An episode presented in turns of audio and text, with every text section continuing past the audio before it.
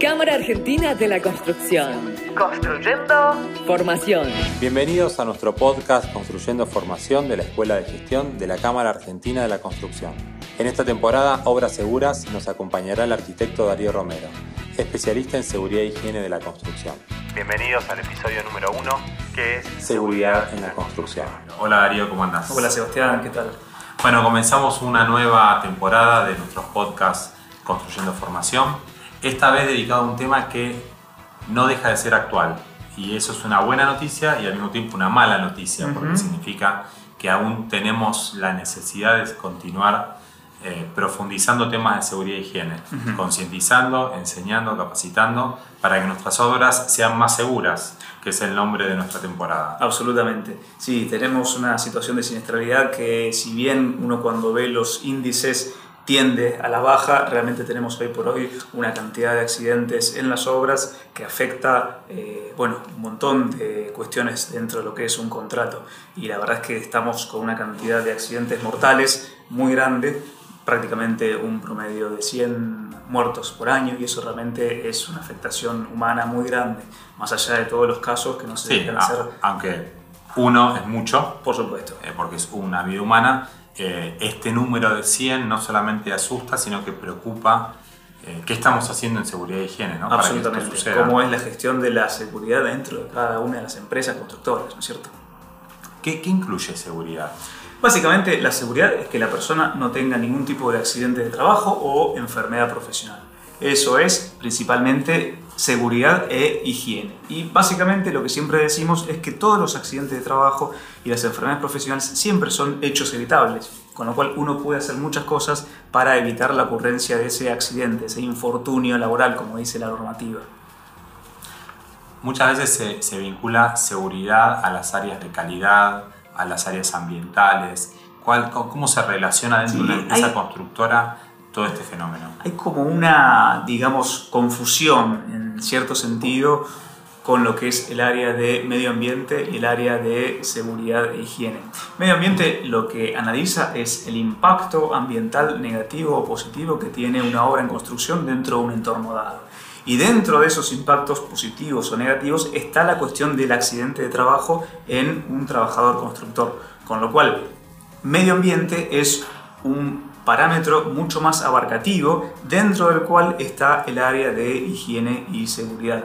Pero muchas veces también uno escucha a ciertos colegas en donde amplían y digamos, dejan dentro del área de higiene y seguridad cuestiones que no están ni de cerca con lo que es el área, por ejemplo, relación con los vecinos, daños a linderos, son situaciones que no son de higiene y seguridad. Higiene y seguridad es el trabajo, o sea que el dependiente no tenga ningún infortunio laboral dentro de lo que es la jornada laboral.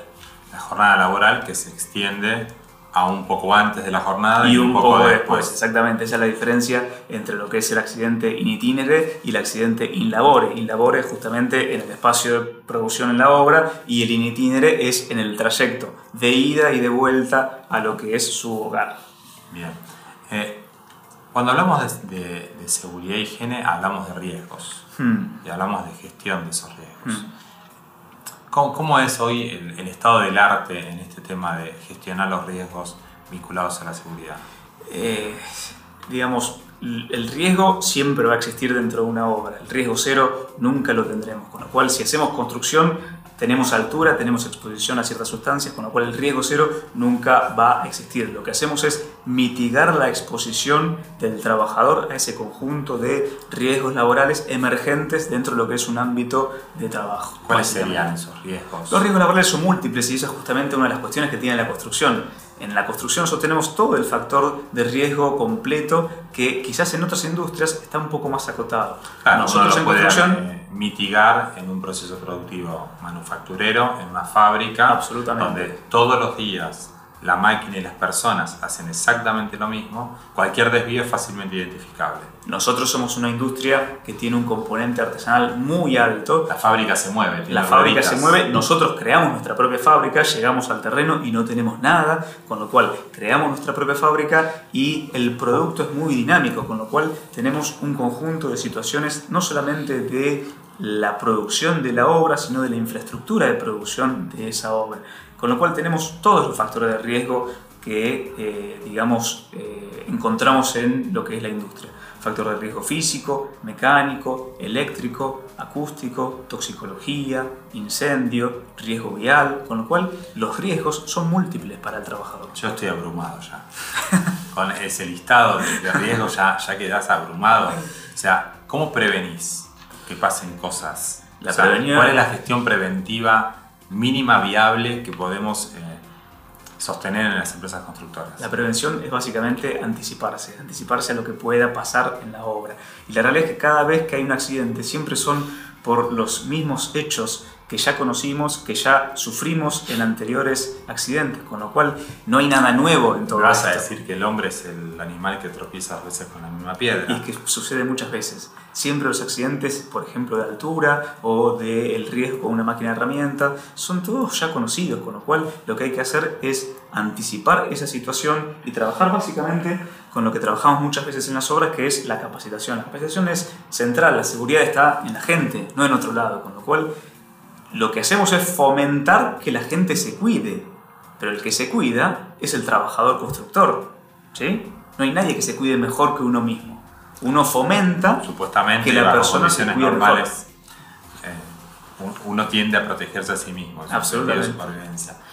Hay empresas eh, que, que, lideran los procesos de seguridad y higiene, o mejor dicho, empresas que lideran procesos productivos seguros. Totalmente. Para Hay empresas que se destacan enormemente dentro de lo que es el sector. Y eso, eso es muy fácilmente medible. Por supuesto. índices de seguridad. Totalmente. ¿Y qué hacen de distinto? Lo que hace de distinto las empresas que son líderes en el ámbito de seguridad es primero tienen un compromiso directivo muy férreo, muy importante ese compromiso directivo genera una política de seguridad acorde a esos lineamientos básicos. Y después lo que hay es inversión en seguridad. Claramente en seguridad tenemos erogaciones y eso en las empresas que son líderes, que tienen realmente índices sorprendentemente bajos, son las empresas que tienen un compromiso de parte de su directorio y la asignación de recursos para justamente constituir esto que siempre decimos de la seguridad como un orgullo operativo, que la empresa esté orgullosa de sus niveles acordes a su política de seguridad justamente. Podemos decir que hay una cuestión, por un lado, ética, ¿Mm? aspectos éticos totalmente porque trabajamos con gente obviamente, y es nuestra principal responsabilidad. Pero al que no le cabe la ética no le cabe el sallo de ir por la ética de ir por la, eh, por la moral mínimamente trabajar de modo seguro es un buen negocio también es que siempre es un buen, un buen negocio no tener accidentes de trabajo, no tener paradas de producción, no tener daños a equipos. Es decir, que la producción sea, como dijiste antes, una línea de producción. ¿Alguna, alguna vez algún eh, no empresario, algún constructor, mm. era empleado de una, de una empresa, me decía, bueno, está bien, pero como estamos en un país que a veces tiende a incumplir alguna que otra norma, eh, o es eh, fácilmente evitable la, sanción, como no, no, hay consecuencias a veces por, por, algunos hechos, es más fácil resolver el, el accidente que invertir en elementos de protección, en sistemas de prevención, eh, en capacitar a la gente. ¿Qué contestamos ante esa burrada? Sí, la verdad que los costos directos e indirectos de cada eh, infortunio laboral son altísimos, los pagamos entre todos si está dentro del sistema de riesgo del trabajo y después tenemos todo lo que es el paquete de juicios eventualmente que puede recaer sobre la empresa constructora, con lo cual no es tan, digamos, gratis tener un accidente y decir, bueno, después lo pago. Además hay una cuestión de imagen empresaria de eh, la empresa que realmente invierte en prevención y esto se ve muy fácilmente. Uno lo ve dentro de lo que es el sector cuando la empresa invierte en seguridad y tiene obras realmente seguras. Sí, eso es clarísima imagen en, cuanto a la imagen ¿no? de las empresas constructoras, que debiera ser una, debiera haber cierta correlatividad entre esa, esa seguridad con la que se trabaja, la imagen que se obtiene y los posibles eh, negocios o contratos que esa empresa gane. ¿no? Alguien debiera elegir por sobre otros mm. aquel que se destaca en temas de seguridad. Por supuesto. Como aquel que se destaca en cumplimiento de los plazos, en cumplimiento del alcance. Es que siempre es una variable más dentro del contrato, es decir, la gestión de riesgos es una variable más. pero muchas veces no aparece eso en el contrato. No, pero cada vez va a aparecer más. Esto de no solamente analizar los costos, los plazos, sino también analizar cómo es el índice de siniestralidad dentro de esa empresa como sector, de alguna forma tendemos que tender a eso, a analizar cuando tenemos cada una de las licitaciones, bueno, tenemos este oferente, este oferente nos garantiza un plazo, nos garantiza un costo y además, ¿cómo es su comportamiento de seguridad? ¿Qué cantidad de accidentes ha tenido en los últimos tres años? ¿Cómo se va a comportar dentro de nuestra obra? Es una variable más dentro de lo que es la gestión de riesgos. Riesgos contractuales, riesgo de plazo, riesgo de costos y riesgo de accidentes. No nos olvidemos el comitente también tiene una enorme responsabilidad dentro de todo, esto. Ah, pero es la, la, responsabilidad olvidada.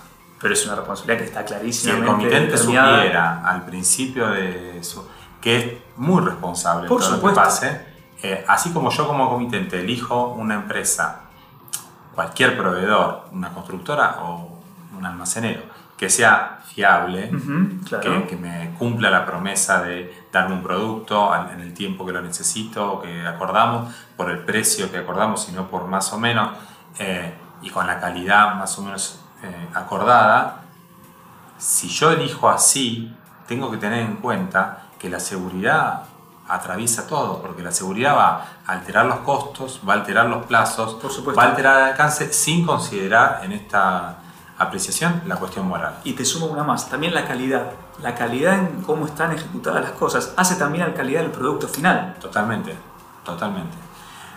Hemos llegado al final de nuestro episodio 1, estamos eh, en el tiempo previsto de nuestros episodios para que todos los que nos escuchan realmente aprovechen estos pequeños diálogos sobre distintos temas vinculados a la industria de la construcción, como hemos tenido eh, la temporada de personas en construcción, la temporada de productividad en la construcción, viene bien dedicar unos 10, 12, 15 minutos cada tanto a reflexionar sobre temas vinculados al negocio y a la industria de la construcción. Nos escuchamos en el próximo episodio. Cámara Argentina de la Construcción. Construyendo, construyendo capacitación.